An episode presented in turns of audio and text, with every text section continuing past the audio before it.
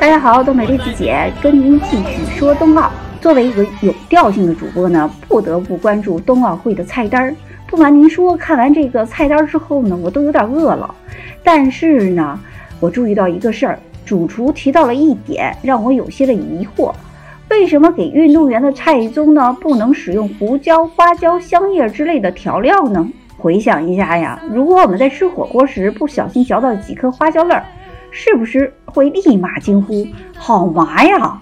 这是因为花椒中有花椒麻素，它在刺激人类神经的时候，相当于产生了五十赫兹的震动，所以我们能明确会感到麻的感觉。同理呢，胡椒中也含有一种去甲乌药碱，它属于贝塔二激动剂类紧脂物质，可以扩张气管、加快心率、提升运动员的有氧能力。所以呢，在二零二一版禁用清单中呢，去甲乌药碱便明确列入。这个时候您可能就会问了，那我在体测前喝一大碗胡辣汤，不能就跑得快一点了吗？但是您要知道呀，每公斤黑胡椒中含有七百七十八点六微克的去甲乌药碱，连一毫克都不到。所以呢，从食物调料中摄取胡椒，一顿饭一般也不超过一克。所以对我们来说，普通的吃饭显然跟兴奋剂扯不上关系。那么话说回来了，对运动员而言，兴奋剂为什么能让他们兴奋呢？这是因为啊，人体中含有一种叫神经递质的化学物质，它的主要工作是传递信息。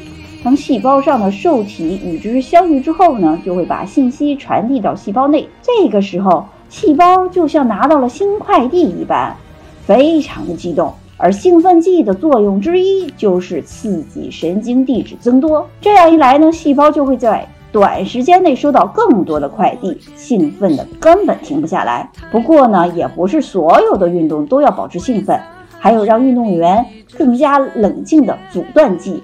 让蛋白质快速增加的合成类固醇等等。总而言之呢，兴奋剂能让不同项目的运动员在不同的方面提升能力。当然呢，这就像是跟魔鬼签下的契约协议，在获得能力的同时，也是需要付出惨痛的代价的。一九六零年罗马奥运会，丹麦自行车选手简森突然就从比赛中昏厥，随后就死于医院之中。尸检报告也显示呢，他服用了安非他命、酒精和另外一种扩张血管的药物。一九六七年的环法比赛，英国自行车运动员辛普森死于途中，他当时的口袋里还有尚未吃完的安非他命。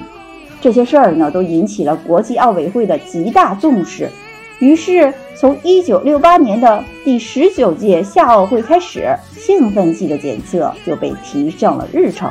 它以尿检为主，血检为辅。如果在排出的尿液中检测出兴奋剂里的物质，那么称作尿检呈阳性，但也会出现作弊的情况，比如提前服用利尿剂将物质快速的排放出来。所以为了保险起见呢，尿检会分为 A、B 两瓶，在 A 瓶没检测出来兴奋剂的情况下呢。B 瓶会被保存十年，所以您看呢，说不定哪天技术发展到一定程度，就检测出来了呢。这不就应了那句话吗？吃出来混是迟早要还的。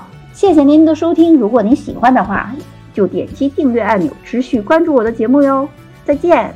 北京冬奥会，北京冬奥会，北京冬奥会，北京冬奥会，圆满，顺利圆满，顺利圆满。我在北京的。